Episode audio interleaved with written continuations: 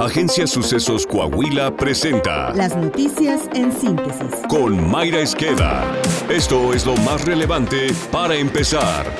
El Banco de México mantendrá la tasa de interés en 11.25%, su nivel más alto en la historia, durante un periodo prolongado, pese a la desaceleración de la inflación, según trascendió en una minuta de su Junta de Gobierno. Los miembros del Banjico advirtieron que el panorama inflacionario será complicado e incierto a lo largo de todo el horizonte de pronóstico con riesgos al alza. Banco de México prevé que la inflación general promedio un 4.6% anual en el último trimestre de 2023. La próxima decisión del Banjico sobre política monetaria será el 10 de agosto.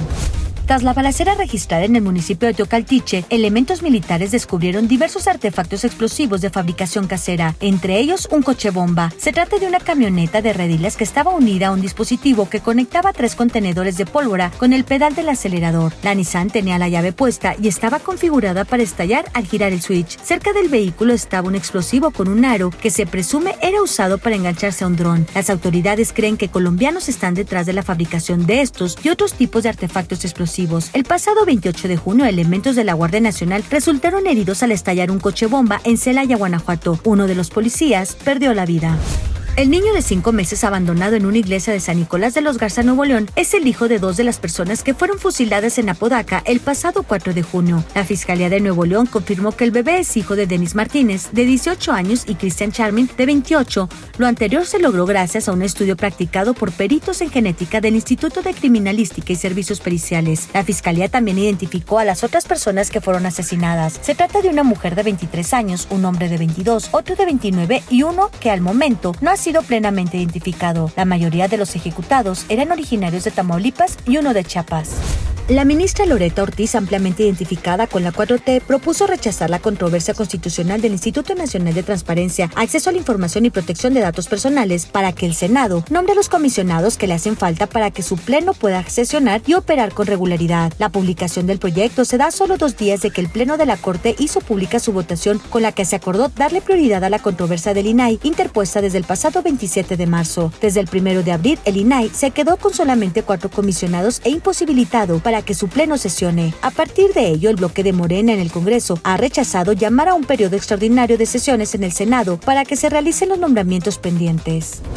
Un hombre de 61 años de edad falleció luego de aventarse del décimo piso de la unidad médica de alta especialidad del Hospital de Especialidades número 25 del IMSS en Nuevo León, que se ubica en la avenida Fidel Velázquez y Lincoln. En un comunicado, las autoridades detallaron que la víctima era un paciente que se presentó al servicio de oncología. Súbitamente presentó agitación, así como agresividad a las personas cercanas. Personal de la enfermería y sus familiares intentaron tranquilizarlo, pero este optó por dirigirse contra un vidrio en el que se impactó y cayó desde lo alto de la clínica.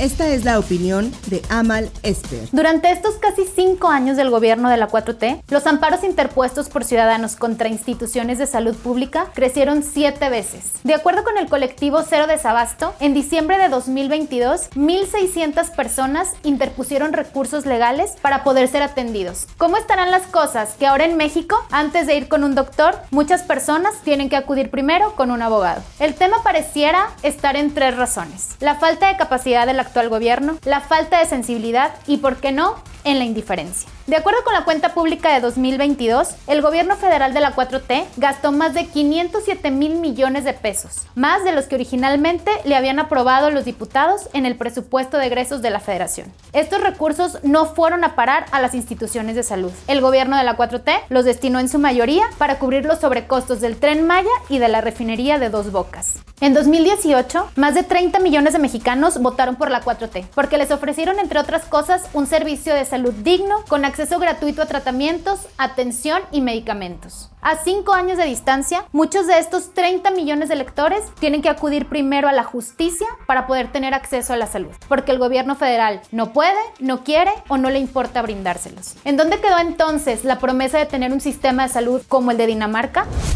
Internacional.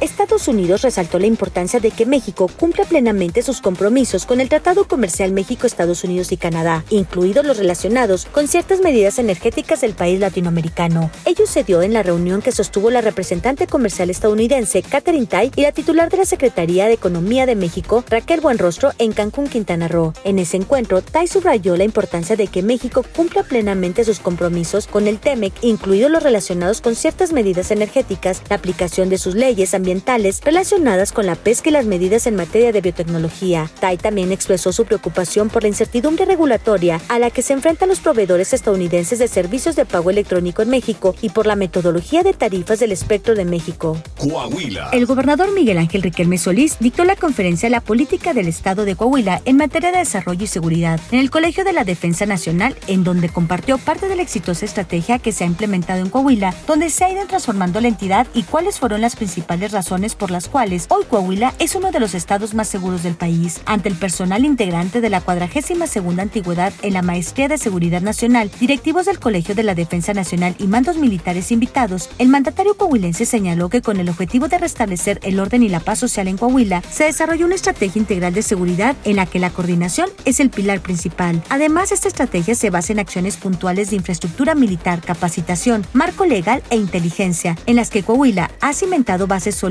para mantener el orden y la paz en su territorio. Detalló que desde el gobierno del estado se llevó a cabo una reingeniería organizacional para agrupar, delimitar y especializar a los cuerpos policíacos según su estricta competencia y funciones. En ese sentido, dijo, actualmente Coahuila cuenta con 17 cuarteles militares y un hospital militar, los cuales tienen capacidad de albergar a 7.471 efectivos. Apuntó que el fortalecimiento de la infraestructura militar en Coahuila representa una inversión superior a los 2.252 millones de pesos. Agregó que el 100% de la plantilla de la policía activa en Coahuila ha sido evaluada ante el Sistema Nacional de Seguridad Pública y que de acuerdo con la encuesta nacional de seguridad pública urbana, la Policía Estatal de Coahuila es de las más confiables del país, con un 82.8% de aceptación positiva. Saltillo. El alcalde José María Frastro Siller dio el arranque formal a las operaciones de la nueva fosa del relleno sanitario, con la cual su administración fortalece el servicio de limpieza. Chema Frastro dijo que en la fosa 7 del relleno sanitario se recibirán las más de 700 toneladas diarias que se recogen en la ciudad mediante un servicio público de los más eficientes del país. En la fosa se invirtieron 57 millones de pesos. Está construida en una superficie de 5 hectáreas. Se requirió la excavación de más de 200 mil metros cúbicos y se colocó una geomembrana en 56 mil metros cuadrados. El alcalde también informó que la fosa está preparada para la extracción del biogás que permite la generación de energía eléctrica. El avance de nuestro podcast deportivo con Alondra Pérez. Muere boxeador nicaragüense tras knockout que lo dejó en coma. Se recupera camarógrafo que recibió pelotazo en la cara durante juego de grandes ligas. Y va Red Bull por décima victoria consecutiva en la temporada. También le diré cómo se jugará la jornada 2 de la Liga MX.